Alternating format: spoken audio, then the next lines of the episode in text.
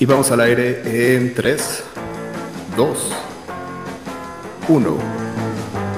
Sean todos bienvenidos a Butaca 416, un espacio donde nos juntamos a platicar de series, películas, documentales y todo lo que alcanzamos a ver en la pantalla mientras nos tomamos unas buenas chelas. Yo soy José Carmona, acompañándolos desde la sede de Toronto, y esta semana me acompaña alguien que ya está, creo que un poco más de presentarlo, porque es un carnalazo y es ya como de la casa, pues creo que nada más tengo que decir de Iztapalapa para el mundo, mi buen carnalito, el zurdo. Zurdito, saluda a la banda, por favor. Buenas noches, buenos días, buenas tardes, donde quiera y a la hora que quiera que nos escuchen. Muchas gracias por la invitación una vez más. Y pues encantado, gustoso de estar aquí otra vez platicando de lo que hemos visto en estos últimos días. Me late cuando la bandita se me hace, además de recomendaciones obviamente, me, me propone como temas de qué platicar. Y este tema me late un montón porque tú lo sacaste a colación. Y entonces obviamente sí tenía muchas ganas eh, de platicar de estas películas porque pues sí, estas películas la neta, la neta están bien chidas. Porque lo primero pues que podríamos decir pues es que es este, le pusimos al programa de reversa y pues que son historias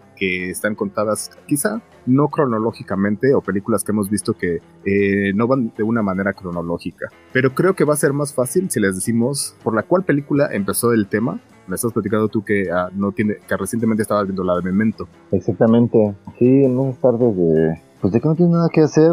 Se me ocurrió con, mamá, estaba con mamá y se me ocurrió poner una película dije, ya sabes, pon una película en Netflix y me apareció eh, algo que me llama la atención que en Netflix, no sé si en todos solo este, se llama Amnesia, que de todas maneras hace sentido, pero el título original es este Memento. Bueno, pero antes de, seguirnos clavando con esta película, eh, lo que intentamos hacer entonces es, eh, vamos a platicar el día de hoy, va, a ser platicar el día de hoy de películas que no necesariamente están contadas en orden cronológico. Nos costó un montón de trabajo porque cuando empezamos a sacar la lista salió una pinche listota de muchas películas. Bien, y, y, y, ya, ya se irán dando cuenta por qué escogimos las que escogimos y por qué descartamos las que descartamos. Como si hay muchísimas historias, nos dimos cuenta que no están necesariamente contadas linealmente, lo cual está muy chido pero tampoco creo que no era tanto como el tema en el que, en el que nos queríamos clavar, ¿no? Sí, sí, digo ya nada más para eh, nada más aclarar eso, o sea que realmente que muchas de las películas pudieran ser historias o guiones muy sencillos de manera lineal,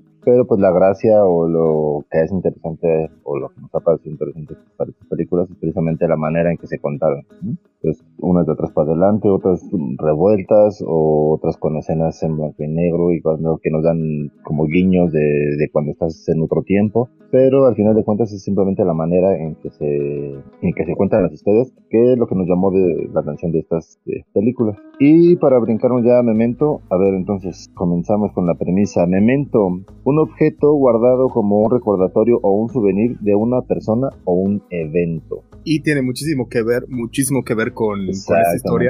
Con la historia. Porque precisamente, eh, pues, Memento es una película que salió en el año 2000. El director es Christopher Nolan. De hecho, esta es la ópera prima de Christopher Nolan, su primera película ¿Ah, que hizo. Y esta es la historia de un vato que se llama Leonard y que él está tratando de encontrar al asesino y violador de su esposa, pero que a la misma al mismo tiempo sufre una rara ah, estoy haciendo comillas, eh, condición, ah, porque así es como él lo llama todo el tiempo. No es que sea, durante toda la película le están diciendo que sí es una enfermedad, si está loco, y bla, bla, bla. Y él todo el tiempo está repitiendo que eso que tiene, que eh, es una condición. Y lo que pasa es que no puede crear memorias. A corto plazo, ¿no? su memoria padece de memoria corta.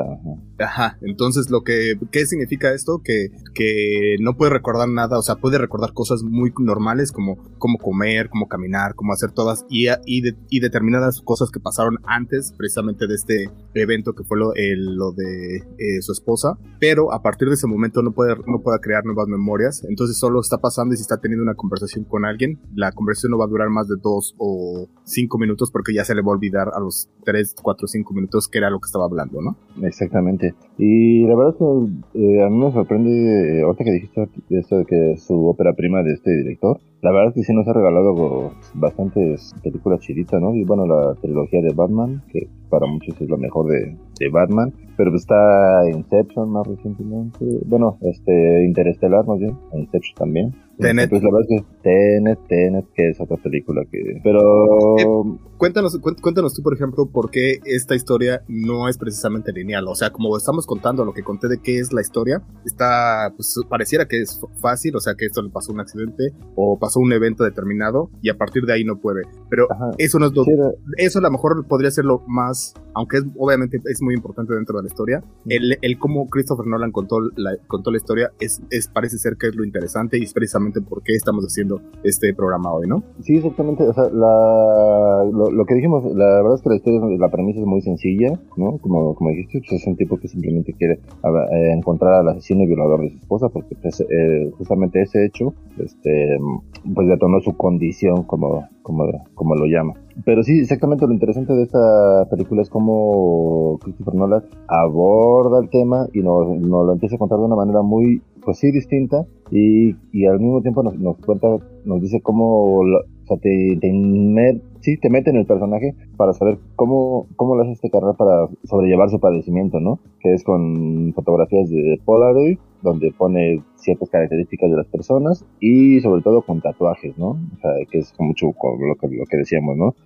Algo, que, algo que sea un recordatorio de un evento. Entonces las notas o los eventos principales de, de su caso se los tatúa para no para no olvidarlo, ¿no? es, una nota que debe traer siempre con él, entonces no hay otra manera más que tatuarlo. Entonces, e, esa, esa manera de, de Christopher Nolan de meterte en el personaje está bastante, bastante chida, ¿no? A, mí me, interesó. Y sobre todo, la verdad, es que la primera vez que la vi, o sea, después sí le tuve que ver o al menos repetir algunos cachos, porque sí, al principio sí dije, ah, o sea, como que no, no, no, no me cayó el 20, ¿no? no lo entendí, la verdad, así al 100% la primera vez que la vi, sí, sí, tuve que verla, este, al, menos algunos pedazos más, este, sí, otra vez. Es que también la otra es que si la vimos, eh, eh, si la llegamos a ver cerca del año en el que salió, que fue en el 2000, pues sí estábamos como que todavía chavillos y a lo mejor no entendíamos bien exactamente cómo quería, cómo, por, al menos para mí, como dices tú, también fue la primera vez que vi eso, de cómo estaba contando la historia. Algo también que es muy peculiar de cómo cuenta la historia es que son como, pareciera que son como clips, pero no, no son clips pegados, o sea, no es toda, no, no vas viendo lo que decíamos eh, cronológicamente, sino son como clips que a lo mejor duran 5 o 7 minutos, pero a partir después de ese clip que termina, empieza otro y fue lo que pasó justamente antes de haber llegado al siguiente. Entonces se van amontonando y así es como lo tienes que ir entendiendo. El, el, el, pedo que se aplicó para la edición estuvo muy cabrón, yo creo. Y aparte te, va dando pistas, ¿no? Porque hay unas escenas que, o sea, los que son en tiempo presente, digamos, este, son en color y los que son recuerdos son escenas en blanco y negro. Entonces sí te da como pistas para que la vayas más o menos este como entendiendo, ¿no? Y al final, o sea, al final las dos se encuentran en, Ajá. en el mismo sitio, ¿no? Que es donde mataron a, mataron violando a su chica. Está, está muy buena, está muy buena. Entonces, pareciera también como que, como vamos diciendo que llega a cierto momento, pero poco a poco va como, en lugar de irte contando el, lo que le sigue, va contando historias, otros cinco minutos de lo que pasó antes y otros cinco minutos de lo que pasó justo antes. Y así es como dices tú, como se va a llegar a esos, va, a llegar a los recuerdos. Está muy interesante cómo la cuenta, así como dices tú, eh, muchas veces eh, sí, sí tienes que como que echarle una, una segunda mirada. Es bien interesante cómo estaba haciendo esto y cómo eventualmente llegó a hacer otras cosas también bien, bien chingonas Christopher Nolan. Ya estaremos mencionando a lo mejor un par de ellas más adelante, pero sí es bien interesante ver lo que eh, Christopher Nolan llega a hacer eh, con la edición y con la cámara y con las historias, ¿no? Eh, está muy chido. Entonces esta fue Memento, no sé si tengas que quieras agregar algo más por ahí. Este, no, esta la verdad es que me, gustó bastante, pero pues una vez ya que estamos con Christopher Nolan, pues date de una vez con Tenet, no, no me voy a enojar si me des spoilers, te lo prometo. Es que no, no hay, no, no hay spoilers, pero eh, qué bueno que lo mencionas porque yo, ya por ejemplo, eh, ya, por ejemplo Christopher Nolan nos había estado contando esta otra, este tipo de historias como en Inception, que a lo mejor eso era sueños dentro de los sueños, pero no sé si tú has visto por ejemplo esta edición que hicieron, eh, yo la vi en YouTube, que son cómo van esas historias porque se supone que dentro del sueño todo va más rápido, entonces podrías estar más tiempo dentro del sueño pensando que es, y si entras a otro son como como capas y capas y cada capa te da más tiempo. Entonces te podrías quedar eh, atorado en una 20 años y en realidad afuera están pasando solamente 3 minutos. Entonces no sé si has visto estas ediciones que hacen de cómo se va desarrollando toda la película y es bien interesante ver eso, ¿no? Como ya medio jugó con eso. Y lo más interesante además es que Christopher Nolan nunca pensó que la banda es como muy pendeja y que no le va a entender a sus películas. Entonces como que trató de ir evolucionando más, ¿no? sé, lo hizo con, eh, con Interstellar también, que también te empezó a hablar de un poco de viajes en el tiempo y de hoyos negros y de cómo viajar y cómo hacer cosas muy locochonas. Y digo que nunca subestimó a, sus a la gente que ve sus películas, ¿no? Sí, sí, sí. En, en, esta de Tenet, lo que pasa aquí es que encuentran un modo de viajar en el tiempo, pero es completamente diferente de cómo se viaja en el tiempo, eh, de cómo lo conocíamos, o a lo mejor como esta gran película de Volver al futuro nos lo trajo, que es con una máquina del tiempo, viajas a determinado lugar y que a partir de ahí empiezas a hacer cosas. No, la historia de, de Tenet empieza a pasar porque eh, tengo que descubren que hay alguien que en realidad, o hay algunas personas que ya pueden estar viajando en el tiempo, pero no es como viajar de un punto a otro, sino que lo que hacen es que solamente empiezan a ir como de reversa y te das cuenta que también hay personas que pueden hasta, o sea, tienen que aprender como a caminar, a pelear y hacer cosas yendo hacia atrás. Entonces, eso es lo interesante de la película, que a lo mejor no es porque está pasando al mismo tiempo y cuando te estás dando cuenta que hay un montón de puntos, lo mismo, van dejando estas pistas, pistas, pistas, que te vas dando cuenta que alguien va recogiendo porque alguien las fue dejando en el camino y cuando estás viendo esa historia se están, se están construyendo dos historias paralelas al mismo tiempo. Entonces es bien interesante, también es bien complicado de entender. Creo que la mejor forma de entender eh, Tenet es precisamente yéndonos como eh, si ves como por ejemplo el nombre de la película precisamente Tenet, que si no me equivoco se le dice en un palindroma, ¿no? Que se lea igual al principio y al final. Eh, entonces creo que esa es la, la mejor forma de entender la película. O sea, mientras estás yendo, también al mismo tiempo alguien está regresando y están contando esa misma historia y, estás pasando por los mismos puntos. Entonces, es eso, pues, o sea, a lo mejor si esta historia podría, podrías pensar que sí es lineal, pero al mismo tiempo te estás dando cuenta que estaba pasando todo el tiempo otra historia al mismo tiempo y no tenías que haber estado viendo todos los detalles. Entonces, por ahí está Christopher Nolan y pues ya me aventé un par de, de, otras más, más, de él que también cuentan historias también bastante chidas. Pero sí, Tenet, el 2020 fue hace dos años. Eh, ya sabemos que pues, Christopher se puso súper necio, salió hasta el 2021, si no me equivoco, en cines. Ah, sí, porque eh, quería que saliera en cines, ¿no? O sea, que no, no la quería en línea. Exactamente. Que además sí vale la, mucho, la mala verdad es que sí vale mucho la pena verla. Y bueno, dentro de los personajes que estamos viendo ahí, eh, sale John David Washington, que algo que está bien cabrón, que nunca creo que no es spoiler, pero que nunca dicen su nombre y que todo el tiempo si lo buscas, por ejemplo, eh, solo se llama el protagonista. Entonces se te hace como un poco raro que sea alguien que se llame el protagonista, el protagonista, pero nunca dicen su nombre. otro personaje muy muy importante en, esta película de Tenet, Robert Pattinson, nuestro nuevo Batman, el que probablemente será el el mejor Batman que ah. O el peor.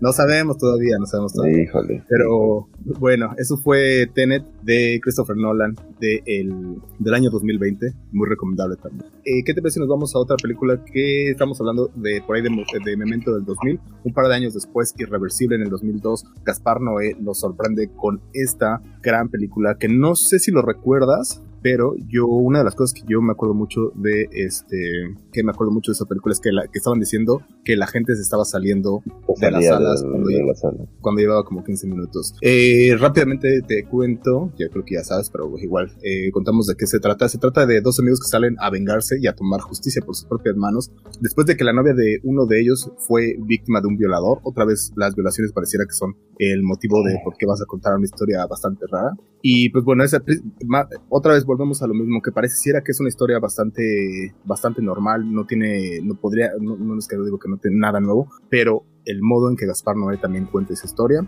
es el, precisamente porque estamos hablando aquí de películas que no son contadas cronológicamente. ¿Cómo es que Gaspar Noé cuenta esta, esta historia de su oh, pues de una manera bien cruda, ¿no? Como bien pesada al principio. O sea, sí, sí la verdad, como dices, sí era muy sonado esa parte de que la gente se salía a los 15, 20 minutos de la película, porque la verdad es que los primeros 30 minutos son pues no sé si decir asquerosos, pero son bien, también pesados pesado, ¿no? O sea, como para empezar a ver la película con eso. Y, y bueno, gracias, exactamente, que, que el nombre, e igual, otra vez, el mismo nombre, viene un poco ese juego, ¿no? De lo irreversible. Entonces, al final, eh, la película va de lo más intenso a lo más light, ¿no? O sea, la, la, historia se cuenta precisamente eh, en, digamos que en reversa, pero este, o sea, el, inicio, los primeros 20 minutos de la película, híjoles, la verdad es que sí están, pues sí se necesita un poco de estómago, ¿no? Para, para aguantarla, pero bastante, bastante chida. Bastante chida y irreversible. En el mismo eh, cartel de la, de la película, no sé si lo recuerdas, tenía unas letras escritas como, digamos, como al revés o viendo hacia el otro lado. Eh, en el espejo, ¿no? Exactamente. Entonces, eso es parte de lo, que tiene por ahí esa, esa película. ¿Qué pasa también de otra vez volvemos cómo están contando las historias aquí? Es bien, bien interesante. Agarran también como partes de cinco minutos y como dices tú, te empiezan a contar primero, lo primero que te cuentan es el final. Y a partir de ahí vas regresando cinco minutos o no sé, digamos que son igual como clips de 5 o 7 minutos y a partir de ahí regresas otros 5 y atrae, vas regresando, regresando y como dices tú, si te da, eso es lo culero porque al final te cuentan eh, cómo empezó todo y el cómo empezó todo, empezó todo con una historia bien, bien chida y ya de ahí cómo se van contando y qué es, qué es lo que va pasando eh, durante toda la película, es lo que está bien cabrón, pero sí, igual como dices tú, si aguantan por ahí los primeros 15 minutos, ya la libraron y ya la hicieron. E, esto fue precisamente irreversible. ¿Qué te parece si nos vamos a, la que sigue? Nos brincamos a la que sigue, que además ya va a ser una cosa muchísimo más tranquila. Esta es una comedia romántica y, bueno, muchísimo más nueva que las que, que, las que estuvimos platicando. Eh, esta se llama 500 días, 500 días con ella o 500 Days of Summer. El director es Mark Webb y esta es una película que es trata de un güey que se dedica a escribir los mensajes en las tarjetas, esas tarjetas de cumpleaños, aniversario o de todo eso que, que se compran en la farmacia o en cualquier lado. Y él empieza a hacer un recuento de la relación que tuvo con precisamente su novia que se llama Summer, su exnovia que su exnovia ahora ya que se llama eh, Summer y cuenta precisamente se llama 500 días 500 Days of Summer porque cuenta esos 500 días que pasaron en esa relación. Y por qué eh, decidimos contar esa eh, ¿Por qué decidimos agregarla? Pues precisamente es lo que estábamos diciendo, ¿no? Eh, esta película empieza en un punto, cuando ya de hecho ya la relación ya se acabó, y él empieza a hacer el recuento de toda la relación que tuvo con, con Summer, ¿no? Pasa a, no sé, al día 35 donde todo estaba muy chido, y después de ahí brinca como al, al día 300 donde ya todo se está yendo como a la chingada y así llega hasta el último día que le fue muy mal o no sé, que ya fue el día el, último día y que ya fue donde eh, se dio toda la ruptura. Eh, pero esto es bien interesante también cómo van contando esa historia y cómo vas viendo los niveles de la relación, ¿no? Eso se me, se me hace que es lo interesante de esta película, ¿no? Sí, y en esta manera, bueno, eh, exactamente lo escogimos por la manera en que se cuenta que igual a lo mejor no es tan enredada como con las otras dos que ya hemos comentado, bueno, las tres con Tenet, pero en esta eh, exactamente eh, la cronología va, va brincando como en unos lapsos muy grandes o muy pequeños, pero exactamente no tiene un orden. Yo creo que, bueno, no sé, a lo mejor es porque yo soy más, soy más clavado con ella, pero es de las películas que más stickers, gifs, memes nos ha, nos ha regalado, ¿eh? O sea, la historia de... muchas personas habrán preguntado si Summer fue culera, fue la culera o no, o no.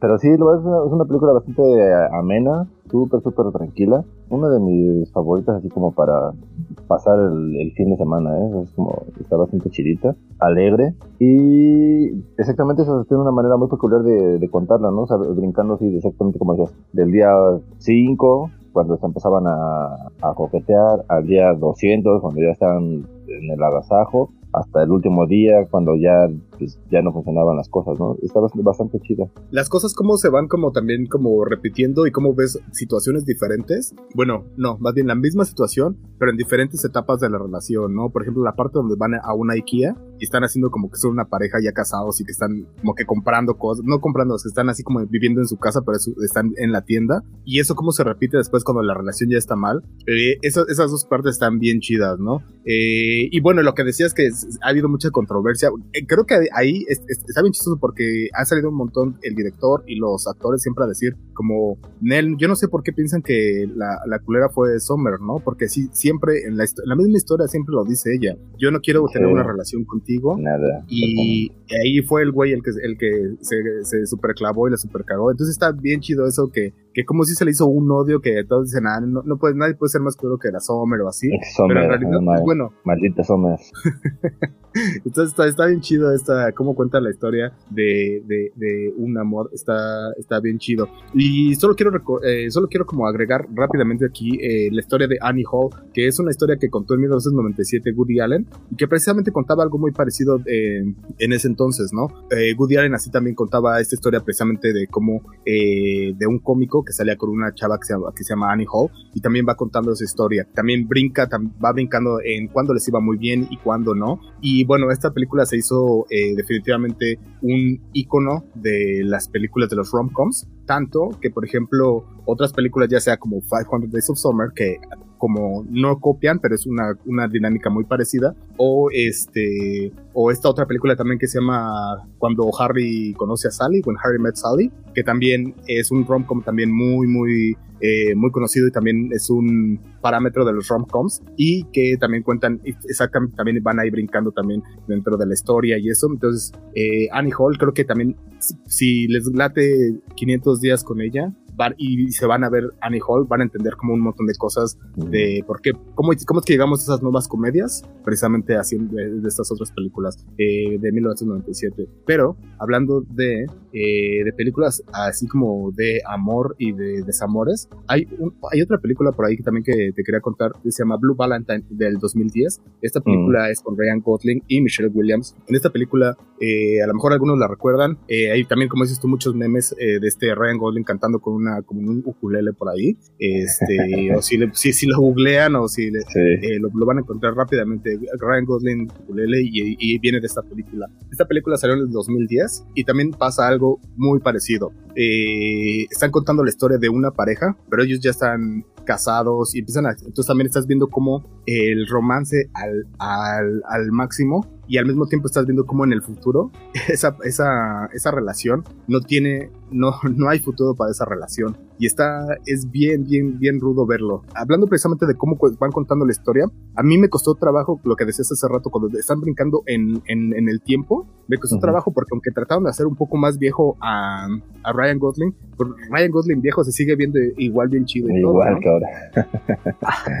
pero este, pero entonces aventaron entonces la, la puntada de, de, pues, de, sí ver cómo se va rompiendo una relación y cómo a lo mejor la relación empezó y no tenía futuro y ellos no se daban cuenta, pero cuando están en ese momento, pues la están viviendo y lo están gozando al máximo. Entonces, eh, Blue Valentine con Ryan, Gosling y Michelle Williams, volvemos a lo mismo, muy muy recomendable, yo la recomiendo un montón. Eh, si se acaban de casar, yo creo que no la vean porque van a pensar que eh, el amor no tiene futuro y muy probablemente el amor no tiene futuro, pero pues bueno, no está de, no está de más que no lo sepan, no dicen que ignorance is bliss, ¿no? La ignorancia es, es, es mejor porque no te das cuenta, no te das cuenta. Entonces, Blue Valentine del 2010, otra recomendación por ahí. De por qué está en la lista es porque están contando las historias más, más adelante, más viejos, más jóvenes y no va de manera lineal, entonces tienes que poner vergas cuando, cuando están más viejos y cuando están más jóvenes. Eh, y, y lo que me agrada también a veces, pero a veces tienes que poner bien chingón con estas películas, es como algunos, por ejemplo, ocupan esa cosa para los recuerdos o para lo que pasaba antes, lo que decíamos con Christopher Nolan,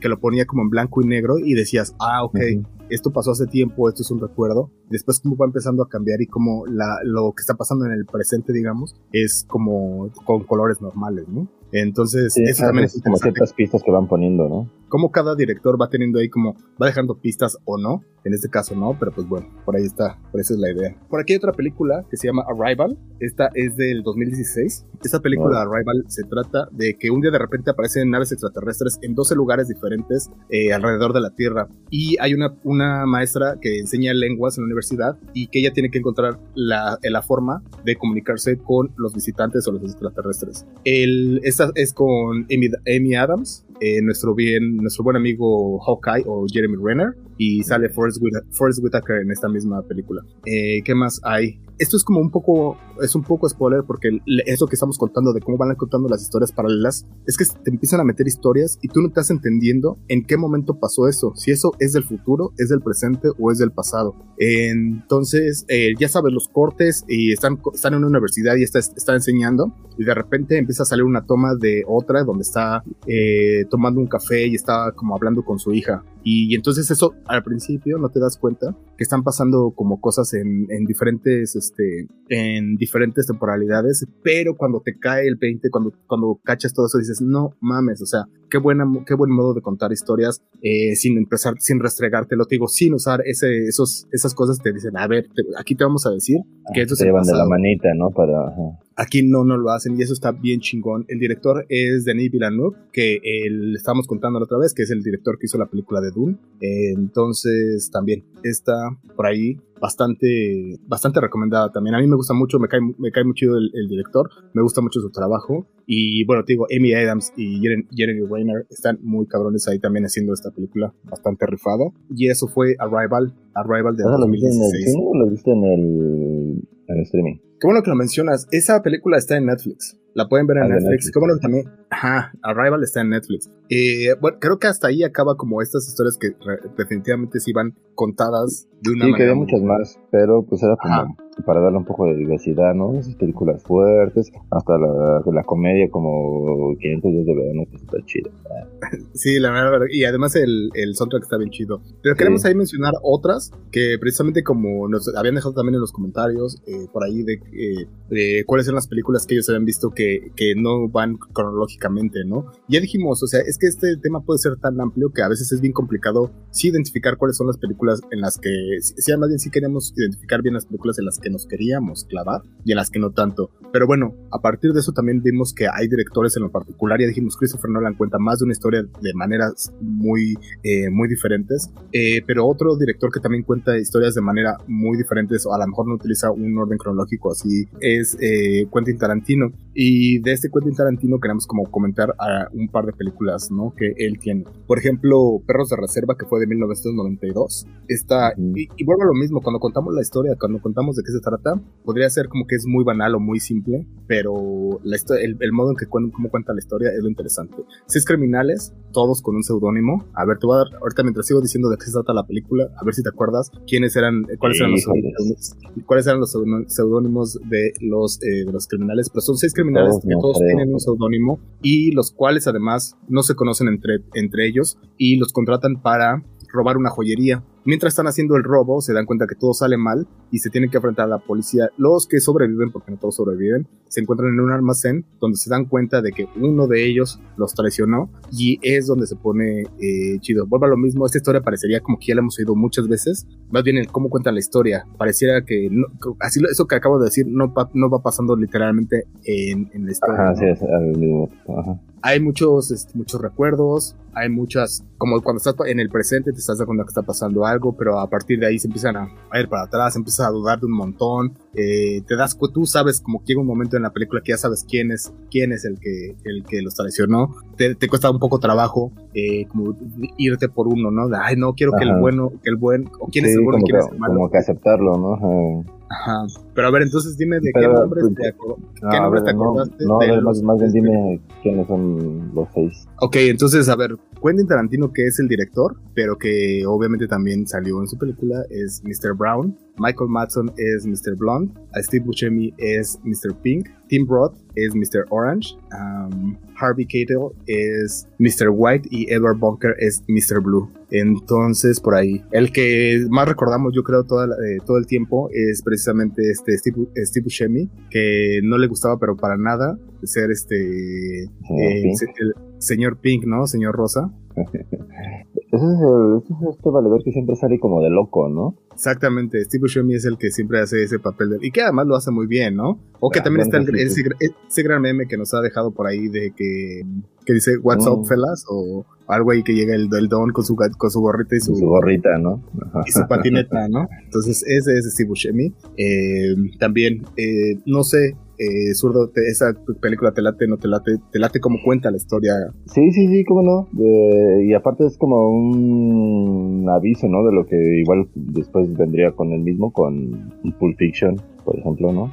Que, también es, es, una no una historia, sino más bien tres historias contadas, este, que al final convergen en, un solo punto, ¿no? Pero sí, creo que Perros de Reserva fue precisamente como el primer eh, intento o el, primer buen intento que hizo Tarantino para contar historias de, de otra manera. ¿no? O sea, no, es que lo haya hecho por primera vez él, pero eh, al menos en, sus historias, eh, Perros de Reserva fue como que el primer gran ensayo ¿no? de, de, esta manera de contar las cosas. Exactamente, no, ajá, y, bueno, y ya que estamos hablando precisamente de, de, cómo contaba las historias y de Perros de Reserva, nada más igual para mencionar, bueno, Perros de reserva fue en el, en el 92. En 2003 también cuenta esa historia de Kill Bill, que volvemos a lo mismo también, es como a partir de un hecho se empiezan a mover al, al, al futuro y al pasado, ¿no? En Kill Bill aparece, eh, aparece, empieza con la con la novia. Ahí al principio no sabemos cómo se llama, pero aparece como la novia de Bride. Ella aparece, este, va despertando de un coma de cuatro años. Oh, es cierto, sí, sí, sí. Entonces empieza con la, con la novia despertando de un coma de cuatro años y a partir de ahí se empieza a contar la historia de por qué está muerta. Se empieza a dar cuenta de que su ex jefe y ex pareja eh, la intentaron, la intentaron matar y este, la intentaron matar en el día de su boda y entonces a partir de la historia se empieza a contar de cómo va uno a, a cobrar revancha, pero dos cómo, cómo es que por qué cada cuál es el motivo de cada uno de ah, ellos. de cada uno, exactamente. o sea, y cada uno la, la, película comienza con un, en un punto intermedio y ya a partir de ahí nos, nos cuenta lo, lo que pasa después de, de, ese hecho y lo que pasó antes de para motivar lo que viene, ¿no? Sí, la verdad es que este, Tarantino, bueno, y aparte, digo, independientemente de la manera de que les cuenta las cosas, este, pues la violencia que le pone, a mí es como de mi favorito, porque no, no, le, no, no, es, no escatima en chorro de sangre. Oye, no sé si sabías, por ejemplo, tú, pero al principio, como tuvo muchos problemas como para, para, para pasar la película, eh, no sé si te das cuenta, y es muy inteligente además esto, y no, yo no lo había notado hasta, de hecho, hace poco que escuché, cuando en las tomas, por ejemplo, cuando va a empezar a matar gente, eh, cuando se encuentra, por ejemplo, contra los 400 ladrones o algo así, que en realidad eran 400 o 300, no me acuerdo cuál era el número, pero que es de la, de la mafia, uh, de la mafia asiática. Ajá por ejemplo, ahí en esa parte y todas las partes donde empieza a pelear y que hay mucha sangre son en blanco y negro, como que le quitan el color o como que se ve se va la luz. Y esto es porque precisamente para poderla que no le que no le pusieran una categoría donde la donde la gente que no fuera para mayores de 18, pero digamos que para mayores de 13, lo que, lo que hizo fue como ponerlo eh, muchas tomas en blanco y negro o que se fuera la luz y que solo se vieran acá como parpadeos y cosas así, solo porque eso es bien ridículo, porque solo por, como por, el color. Eh, las reglas, si, ajá, si no sale el, la sangre, el rojo de la sangre, sí pueden pasarlo. Pero entonces hay una, muy pocas ediciones y solo hay una como edición como japonesa, donde sí se pudo haber visto en el cine, pero es bien difícil también encontrarla, porque si hasta si compras como el DVD o el Blu-ray, es siempre la misma edición donde sí, le pusieron esas partes en blanco y negro, o tengo que le, como que apagan la luz y, y hay una matanza. O sea que si la sangre es azul, no hay pedo. Eh, pues se da cuenta como en muchos lados le hacen, por ejemplo los zombies, como no son humanos, si hay sangre, eh, cuando son extraterrestres, cuando son robots, es así como se empiezan a, sacar de las historias, muchas historias se las sacan así de la manga siendo robots y no siendo humanos, para poder, este, teniendo clasificaciones que les acomo, acomode mejor a la película. Eso es bien interesante, yo hace poco lo descubrí también y está bien. Yo no me lo sabía, pero pues es una mamada, ¿no? Digo, o sea, al final, es lo único que no puedes es enseñar el, el rojo de la sangre. Exactamente, exactamente. Pues hasta ahí, eh, hasta ahí quedó. Había muchas más películas. Eh, nada más quedamos como a lo mejor mencionar eso que decías tú de las historias paralelas y de cómo precisamente mm. eh, Quentin Tarantino estaba contando las historias. ya dijiste tú eh, Pulp Fiction de 1994, ¿no? Ajá, y está también eh, pues nuestro gran exponente, el negro Gonzalo Iñárritu, con este ah, Amores Perros, eh, 21 gramos, también si no mal recuerdo son algo similar. eh, Babel, Babel. Eh, Babel, ajá. Babel, 21 gramos y es como esa trilogía, ¿no? De, de historias. Ajá. Y no sé si recuerdas también que en el, en el 2004, la, de hecho, esta película ganó, salió en el 2004, ganó el Oscar a Mejor Película en 2005, que además muchas personas dicen que es así súper, que es la peor película que ha ganado un Oscar, que se llama Crash. Eh, a lo mejor no lo recuerdas y es que la verdad la historia no está tan chida y es justamente eso, igual lo mismo. Son muchas, pero esta no solo son tres, son muchas historias paralelas que se van a encontrar en un, en un punto y que toda la gente tiene que ver con alguien pero de la manera que menos te puedas imaginar. Eh, no sé, creo que quedó más en el intento que en una buena película, pero bueno, la Academia pensó que pero es la película que creo que menos, la película que se ha ganado un Oscar que como que la que menos quiere la gente. Eh, pues creo que por ahí quedan, este, fue, fue todo lo que, lo que encontramos. Había muchos más, si la gente Había muchas, muchas, muchas más. Ajá, la o sea, igual eh, lo que me comentabas ahorita, eh, sí hubiéramos podido haber hablado un poquito más de lo del, de la historia de Tarantino o de esas mismas de González Iñárritu, pero eh, la onda sí era como esa manera diferente de contar una sola historia, ¿no? Porque las otras sí son como, o sea, son historias distintas que al final de cuentas pues, está chido que se encuentren en un, en un punto en común, pero la idea era como mencionar esas, estas este, películas que se habían contado de una manera diferente. Es una, una sola historia contada de una manera distinta.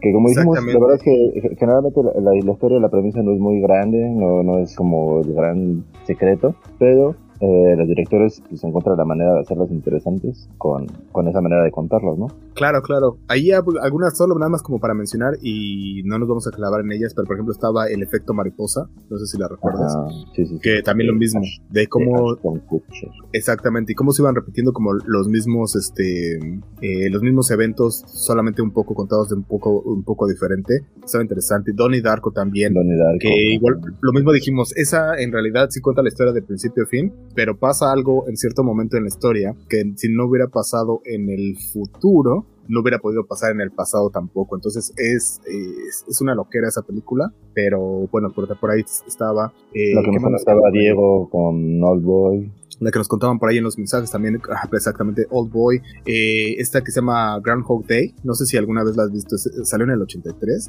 y esa no, no, es como muy común en México, pero es que, por ejemplo, en Estados Unidos y en Canadá, hacen que el, día, o sea, es la del Día de la Marmota, que es, es, es, es, es una comedia, está bien chida, que es con Bill Murray, y el Día de la Marmota lo que hacen es que según sacan a la marmota, esperan a que salga de su hoyo, y si se espanta con su sombra, significa que va a ser un verano, un, un invierno largo, y si, se, y si no se espanta, significa que va a ser un, invierno corto. Es una de esas tradiciones muy como tontas y que él vuelva a lo mismo. Mm. No, yo nunca la he visto en México, yo nunca la he visto en México, pero es una gran, gran película de tradición. ¿Y qué es lo que pasa en esta historia? Es que un, tipo se da cuenta que se queda atrapado en el día de la marmota y el mismo día se empieza a repetir una y otra vez, una y otra vez. O sea, él, ya ni siquiera se ha dado cuenta cuántas veces se ha, repetido y él ya no tiene idea ni siquiera como si puede escapar o no, ya como que lo empieza a aceptar. Entonces, este, es una comedia, es con Bill Murray. Obviamente ese güey está bien cabrón para hacer comedia, este es muy chingón, es un buen, buen actor. Eh, muy recomendable también, pero digo que volvemos a lo mismo, son estas historias que, pues a lo mejor si es una historia lineal, lo único que va pasando es que se va repitiendo y repitiendo, y por eso ya también ya decidimos como a lo mejor no eran tanto el, la cosa que queríamos, precisamente el cómo empezamos a platicar las historias, que fue como con Memento e Irreversible. Ahí es ahí cómo están contando estas historias. Digo, todavía con Arrival también, que te meten dentro de la misma historia, no sabes exactamente en qué, en qué momento de la historia estás, si estás yendo de principio a fin o cuando tienes, te cuesta un poco trabajo cachar exactamente en qué momento de la historia y justamente son estas historias, ¿no? Sí, exactamente. Todo lo curioso era eh, cómo se las arreglaron los directores para hacer de estas historias simples, pues eh, darles un toque interesante, ¿no? que al final de cuentas simplemente la manera en, cómo contar la, la situación. Exactamente. Pues bueno, eh, mi estimado sordito, no sé si tienes algo más que comentar. Lo primero que quiero hacer es, eh, obviamente, darte las gracias a ti por haber acompañado, por estar acá una vez más. Y igual a toda la bandita que estuvo en el live. Pero no sé si tienes algo más que agregar. No, pues nada más agradecer, eh, Chido, por la invitación una vez más. Este, ya estaremos, este, ojalá, comentando después el final de Peacemaker. Pues ya, todo lo que se nos venga y lo que se nos eh, atraviesa para ver durante estas semanas. Hay un montón, siento que ahorita ya hay este, ya ahorita se están, están sacando un montón de películas. Hay, por ejemplo, todas estas películas que están eh, nominadas precisamente a los premios o este grande que es eh, los Oscars, pues eh, están todas volviéndolas a sacar o están todos está haciéndole gran promoción y sí vale la pena hablar de, de, varias de esas películas, series también ha habido un montón también. como que hay una buena temporada. Ahí viene Batman también. Ahí viene Batman. Ya.